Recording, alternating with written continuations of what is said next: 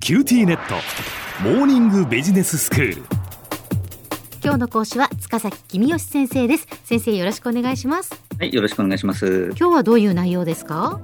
今日はですね、為替レートの話ですね。はい為替レートを固定相場制にしたら便利なのに、どうしてそうしないんだろうっていうお話をします。うーん高度成長期には1ドルは360円であるっていう法律があって、ドルの値段って動かなかったんですね。はいはいこれを固定相場制と呼んでいます。でも今ではその法律が廃止になっちゃったんで、為替レートが時々刻々とお動いているわけですね。で今のような制度を変動相場制と呼んでいます。はい法律を作って1ドルは100円であるというふうに決めてくれたら、多分とってもいろんなことが便利になるだろうと思うんですが、うん、うん政府はあーそれをやろうとしていません。どうして高度成長期にはやってうまくいったことなのに今やろうとしないのでしょうかで実はこのうん質問には答えが2つありますへえ優秀な学生と非常に優秀な学生に聞くと違う答えが2通り出てきます、へええーまず優秀な学生に聞いた場合の答えをご紹介しましょはい、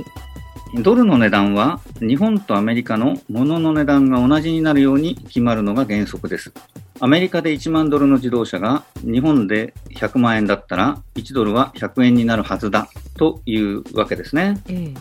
1ドルが1円だったら何が起きるか考えてみましょう。日本人が日本で自動車を買うと100万円なのに1万円持って銀行へ行ってドルを買うと1万円で1万ドル買えてそれでアメリカの自動車が買えちゃいますよね。はいなので1ドルが1円だと日本人がみんな円をドルに変えてアメリカに自動車を買いに行くわけですね。うん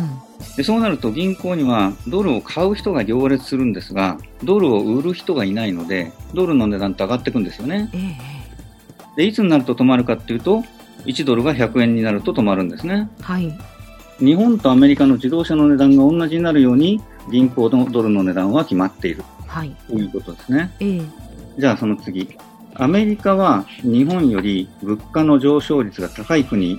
なんですねええまあ日本はデフレがずっと続いてましたから日本は物価が上がらない国なんですねはいね、今はアメリカの自動車が1万ドルで、日本の自動車が100万円だとしても、10年経つとアメリカの自動車が値上がりして、日本の自動車は100万円のままなのに、アメリカの自動車は2万ドルに値上がりしてるかもしれません。うんそうすると、日本へ自動車買いに来たら得になっちゃうんですね。ええええアメリカ人がみんなドルを銀行に持って行って、それを円に変えて日本で自動車買うわけですね。そうすると、2つ問題が起きて、1つは銀行にドルを売る人ばっかり来て、ドルを買う人がいないっていうことですね。はいで固定相場制っていうのは、買う人がいないドルは日本政府が買ってあげますよっていうのが法律の中身なので、ええアメリカ人が全員日本の自動車を買いにドル持ってやってきたら、それを全部日本政府が買わなきゃいけないんですよね。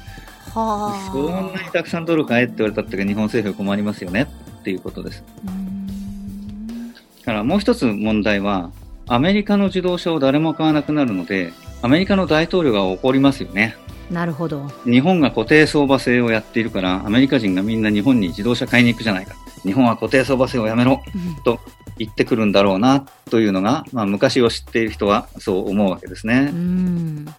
さて、そうなるととっても困ったことが起きるわけですね。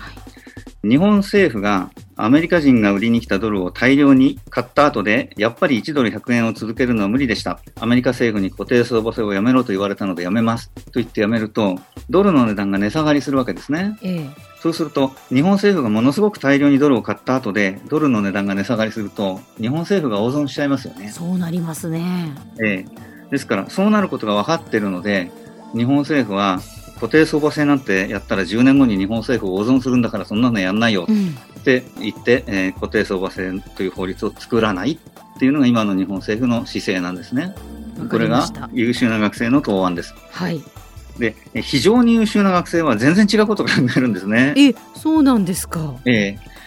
え非常に優秀な学生はお金持ちはどこに預金をするんだろうってことを考えるわけです。ほアメリカの国債の金利って日本の国債の金利より高いんですね。へえまあ銀行の預金もそうですね。う。ええじゃあどうして日本のお金持ちはアメリカの銀行に貯金しないで日本の銀行に貯金するんだろう。あるいはアメリカの国債買わないで日本の国債買うんだろう。それはアメリカの国債を買うためには、円をドルに変えなきゃいけませんよね。円をドルに変えて、アメリカの国債を買った途端、ドルの値段が下がっちゃったら、大損しちゃいますよね。うんなので、アメリカの国債を買えば、多少高い金利はもらえるかもしれないけど、ドルの値段がうん値下がりして大損するリスクがあるので、そんな怖いことできないよ。ということで、日本の国債の方が金利が安いことを知りながら、日本の国債を買ってるんですね。うんそんな時、日本政府が1ドルは100円ですっていう法律を作ったら、お金持ちどうしますかお金持ちは、はい円をドルに変えてアメリカの国債を買います。ええ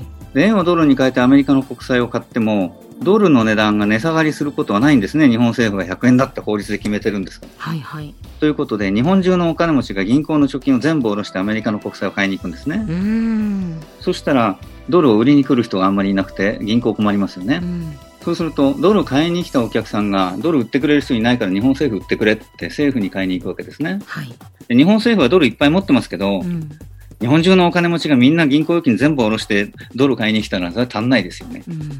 なので、さっきの優秀な学生の答案では、10年経つと固定相場制が守れなくなるっていう答案だったんですけど、今度のとっても優秀な学生だと、明日、日本政府が持ってるドルが全部売り切れちゃって、明日、固定相場制が守れなくなる。だから、政府は固定相場制の法律を作らないんだっていうのがとっても優秀な学生の答案なわけです。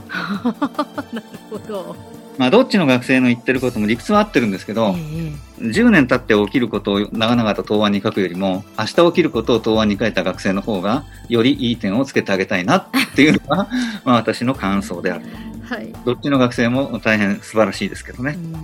からもう一つ、高度成長期には日本のお金持ちがアメリカの銀行にえー貯金をしたり、アメリカの国債を買ったりすることは禁止されてたんですね。うんでも、うん今は禁止されていないので、そこが当時と今との一番大きな違いであるということですね。では先生今日のまとめをお願いしますはい、為替相場の固定相場制は便利ですが、維持できないことが分かっているので、最初から採用されないのです。維持できない理由は、日本とアメリカの物価上昇率が違うこと、アメリカと日本の金利が違うことの2つです。今日の講師は塚崎君吉先生でしたどうもありがとうございましたはい、ありがとうございました。